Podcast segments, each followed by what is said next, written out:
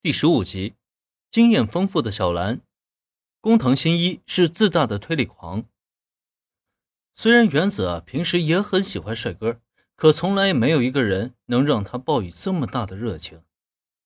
初见林恩，他就仿佛见到了自己的真命天子，甚至就连两个人孩子的名字都想好了。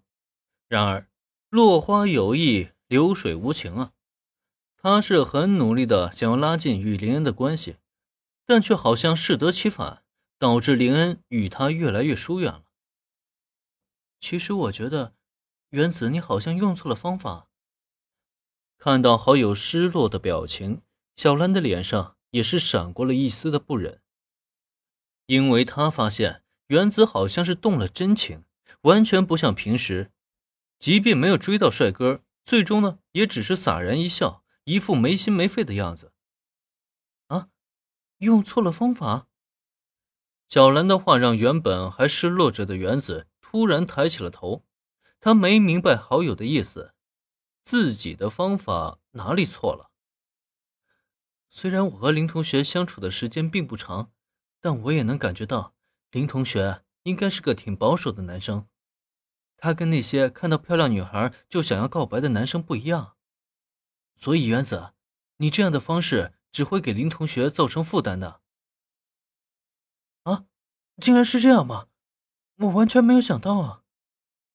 就如小兰所说，虽然她跟林恩也只是昨天才认识，可两个人愉快的相处，却让她对林恩有了一个比较直观的了解。至少她现在的分析就很准确。同时呢，也让原子恍然大悟。那。我应该怎么做？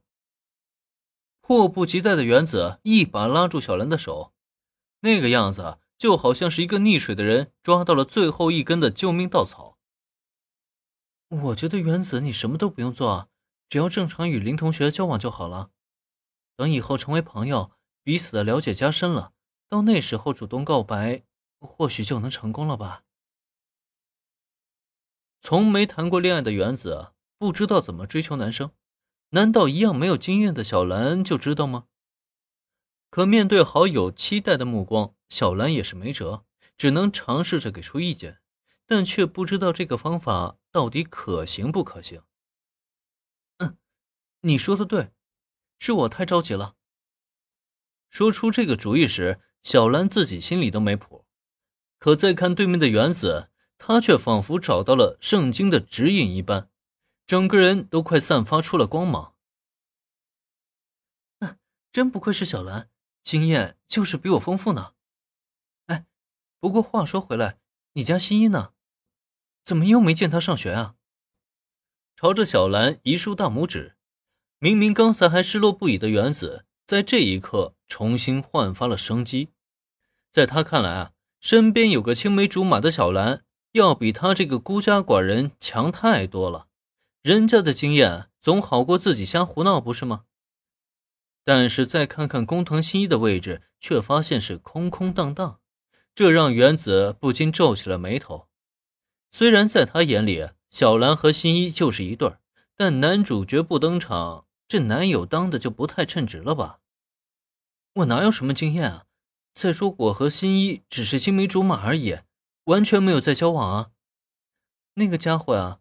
估计又不知道跑哪里去破案了吧？从昨天开始就没了消息。最近这段时间呢，他也没怎么与工藤新一见面，说是在忙着什么案件，始终也没有露面。